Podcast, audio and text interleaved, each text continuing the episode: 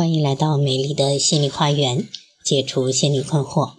大家好，我是心理咨询师张霞，我的微信号是美丽花园的手写大写字母，也就是大写的 M L H Y 加数字一二三四五六七八九。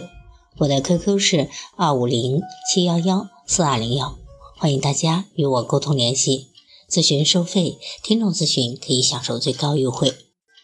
好，今天要分享的是夫妻心理学、夫妻相处的哲学。一位动物学家在澳洲的巴克利草原研究狼群，他发现每个狼群都有固定的活动范围，它们的活动半径大约是十五公里。当他把三个狼群的活动圈微缩在图纸上，发现了一个有趣的现象：三个圆圈是有交叉的，也就是说，这些狼群在划分地盘时留有了一个公共的区域。有一年，他到希腊参加学术会议，发现两千年前的希腊人在社会学领域就发现了这一现象。他们用圆代表城邦，用几个相交的圆来表示城邦间的融合和独立。在他们的理念中，城邦间既不能隔绝，也不能绝对的融合。只有处于既融合又独立的状态时，城邦才是最有生机的，希腊半岛也才是最安全的。因此，他们把交叉圆作为图腾刻在神庙上进行祭拜。交叉的圆真的具有神性吗？这位动物学家发现，这种图形确实具有神性。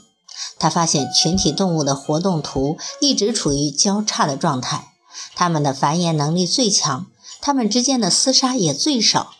因为相交的部分为它们提供了杂交的可能性，不相交的部分又使它们保存了自己的个性和特点。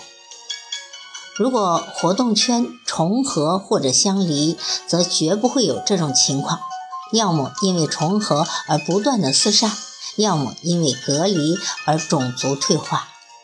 后来，他把圆的交叉理论公布于世。立即在生物学和社会学界引起了震动。有人认为他为解决国际边界的争端提供了依据，但更多的人认为交叉圆的理论向世人暗示了一种夫妻相处的艺术。人世间的夫妻就应该是两个相交但又不重合的圆，交叉的部分是夫妻共同的世界。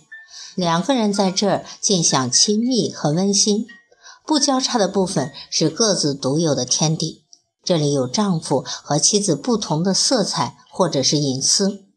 任何的恩爱夫妻都不能因为亲密无间而全部的慷慨让出，也不能因为一时的矛盾而无限的扩大，因为一旦这样，就有可能成为两个重叠或者相离的圆，而重叠或者相离。动物学家以及古希腊人都已经发现，这种状态是非常危险的。世间的夫妻，有的一生争吵不休，有的一生视同陌路，有的一生与泪痕和微笑相见，有的一生和睦相处，其实都是两个圆交叉的多与少的结果。从交叉圆理论来看夫妻关系，来看夫妻相处之道。就应该是既有融合的部分，又保持各自的独立，这才是夫妻之间最好的一种状态。好，今天的分享就到这里了。如果大家觉得我的分享有益，请给我打赏。如果大家在情感心理方面有困惑，可以加我的微信或者 QQ 预约我的咨询时段。